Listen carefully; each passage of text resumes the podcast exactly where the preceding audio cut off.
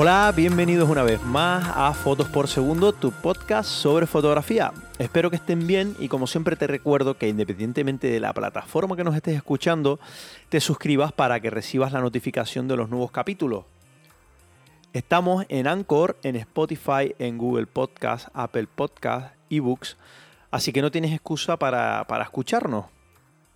Te recuerdo también que tienes canal de YouTube dedicado al mundo de la fotografía nos llamamos igual, fotos por segundo, aunque te voy a dejar el enlace en la descripción de este podcast para que si tienes un huequito después de escucharnos, te vayas directamente y si te gusta lo que ves, pues te suscribas y activas el botón de la campanita para también que te lleguen las notificaciones de los nuevos vídeos.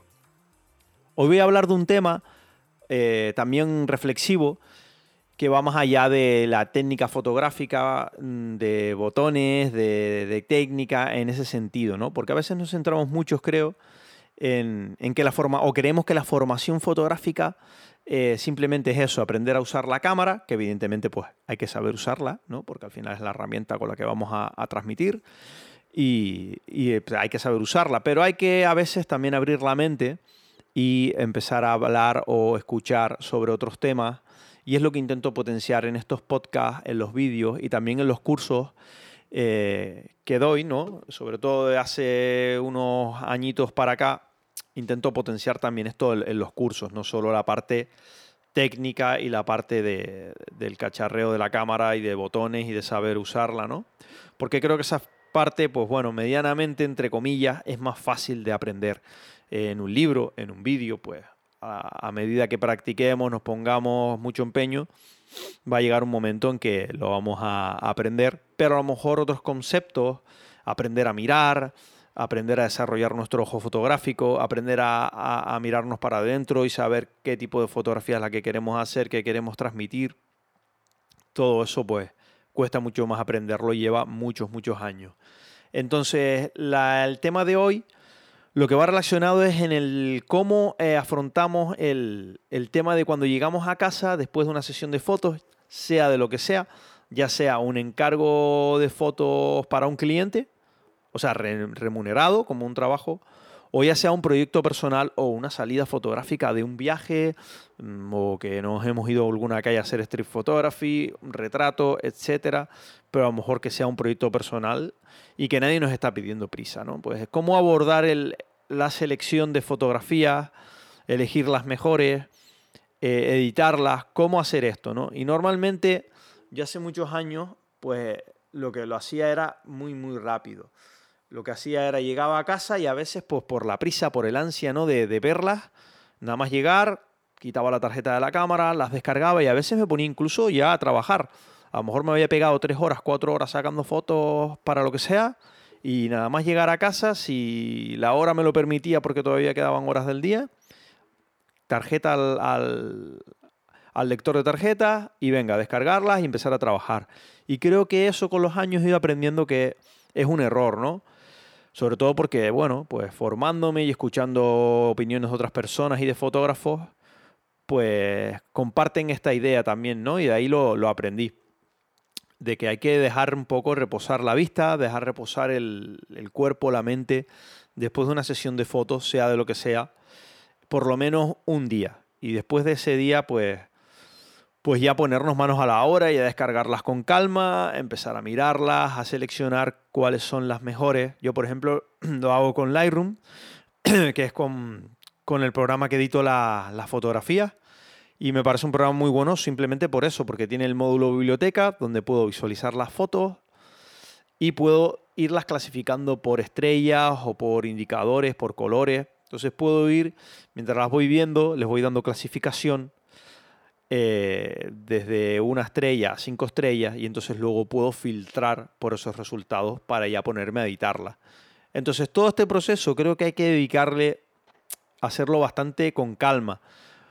Es verdad que ahora mismo pues, vivimos una sociedad que nos, nos lleva a lo contrario, ¿no? Es una sociedad de consumo muy rápido, eh, en todos los sentidos, desde cómo vemos una serie o vemos una película, todo es rápido, todo es súper efímero y vamos a mil por hora, ¿no? Entonces, claro, hacer esta práctica, pues tampoco se, a veces se hace fácil porque estamos acostumbrados a que todo sea inmediato, ¿no?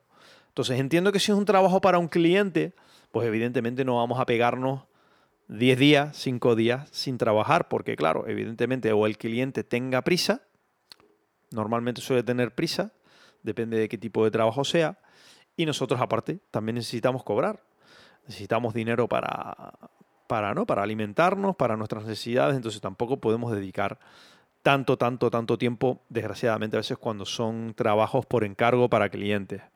Y el otro día escuchaba una entrevista muy interesante, creo que fue a, Tony Soriano, y eh, fue muy interesante porque hablaba de, ¿no? comparando la situación actual del, del fotoperiodismo, ¿no? del fotoreportaje, comparado a hace años.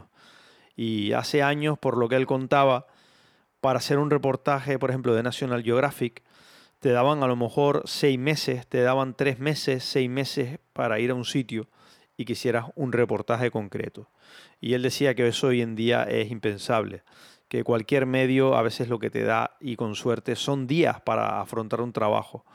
Cosa que en realidad repercute un poco en la calidad, porque claro, en cuatro días no te da tiempo a, a profundizar, a investigar, a buscar la luz buena en un sitio, a ver a investigar, ¿no? Al final, a estar en el sitio y, si tienes que ir cinco veces al mismo sitio para, para, captar lo que quieres, pues poder ir, ¿no? Pues al final vas a la carrera y probablemente pues el reportaje pues no sea de tan calidad, ¿no? Entonces eso fue una buena reflexión, ¿no? También que incluso los medios han cambiado y también pues ya están a la orden del día del, del consumo rápido y inmediato. Pero sí es verdad que cuando es un encargo a lo mejor a nivel que tenemos más tiempo o cuando ya es un proyecto personal, creo que deberíamos tomarnos esta, esta práctica, ¿no? De, decir, oye, voy a reposar estas imágenes, voy a seleccionarlas con calma a lo mejor y, luego ya las editaré, pero no, no meternos de lleno a hacer todo. Es lo que he ido aprendiendo en los años, porque al final mm, no nos da tiempo ni siquiera a, a ver qué nos transmiten esas fotografías, qué estilo a lo mejor es el que creemos que debe tener. Y creo que es una buena práctica el, reposar el, el, archivo, la fotografía y un día por lo menos después o dos empezar a, trabajar con ellas y tomarnos, si tenemos tiempo, porque nos lo permite la cosa, porque es un proyecto personal, tomarnos todo el tiempo del mundo, no, no hay prisa, ¿no? Es decir, voy a, voy a tomarme esto con calma y, y, ver qué, qué, sale de aquí. Creo que puede salir algo de más calidad o con más sentido que intentar hacerlo en dos minutos rápido para tenerlo inmediato y venga, subirlo a las redes sociales, que es lo que nos da el, el chute ese, ¿no? Como de, de adrenalina, de recibir me gusta. Y al final lo que estamos es, pues, haciendo en realidad algo que me parece imprudente, ¿no?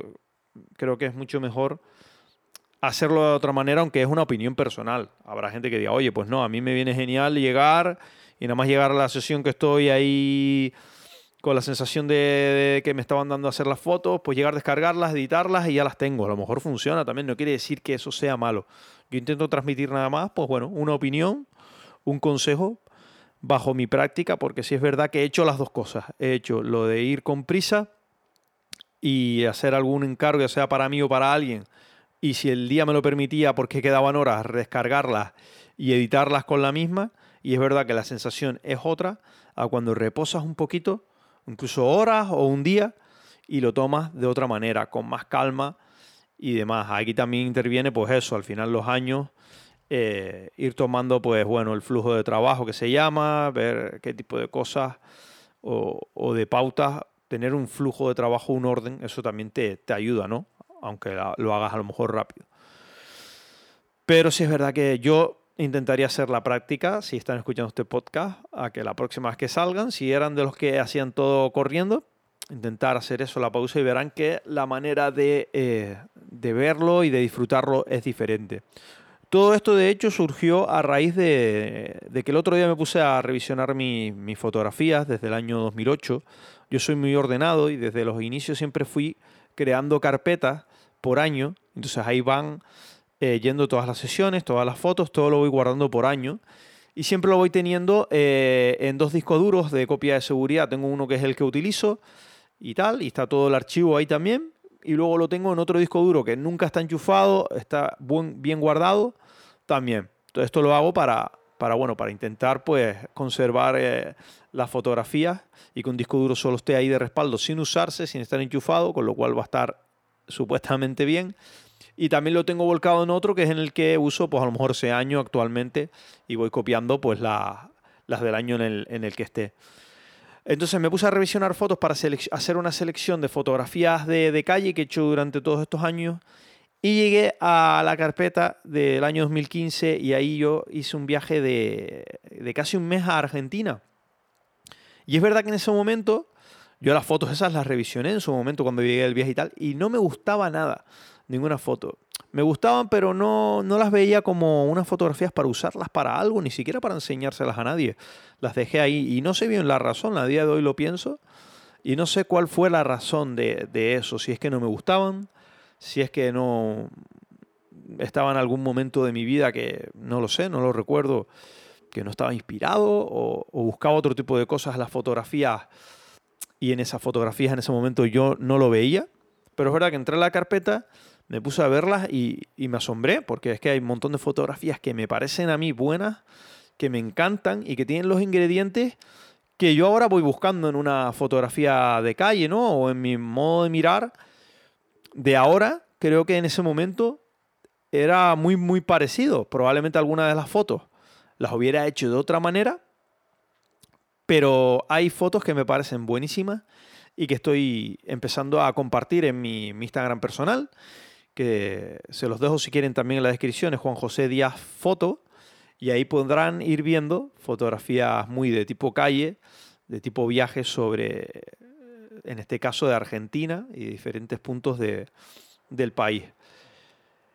Entonces, esa sería la reflexión, ¿no? Son fotos que hice en 2015 y las estoy viendo ahora y ahora me parecen buenas. Entonces sí es verdad que también veo importante, por sumarlo al tema y sumarlo al podcast, el tema de conservar el archivo fotográfico, ¿no? Creo que, que es importante ser ordenado y tener espacio. A veces, pues bueno, dices, voy a guardar estas fotos que no tengo disco duro.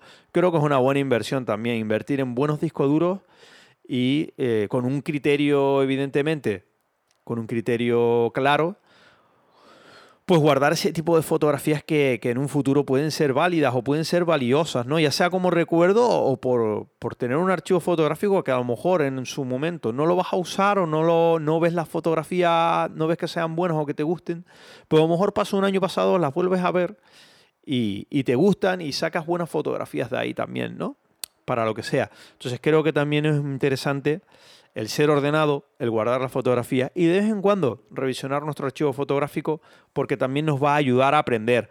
Vamos a ver los errores que cometíamos antes, vamos a ver el tipo de fotografía que hacíamos antes comparado con el que hacemos ahora y podemos ir viendo nuestra evolución, ver si hemos evolucionado, ver si hacia dónde hemos evolucionado y qué tipo de fotografía hacemos ahora comparado a la de antes. Y es una, una práctica genial, que eh, también se aprende mucho, no solo aprender fotografía, es hacer fotografía, sino también revisionarla, ya sea las de otros o también las nuestras. Las nuestras también nos va a ayudar a, aprender fotografía y, seguir, eh, digamos, investigando en lo que nos gusta y en qué estilo queremos, queremos ir haciendo o mantener, ¿no? O crear nuestro estilo fotográfico.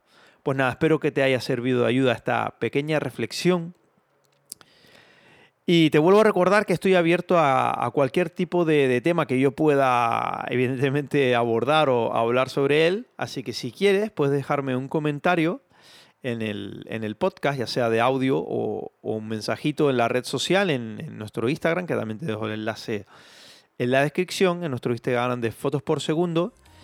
Y estaré encantado de intentar realizar un podcast sobre ese tema que me pidas, ¿vale? Así que nada, hasta la próxima.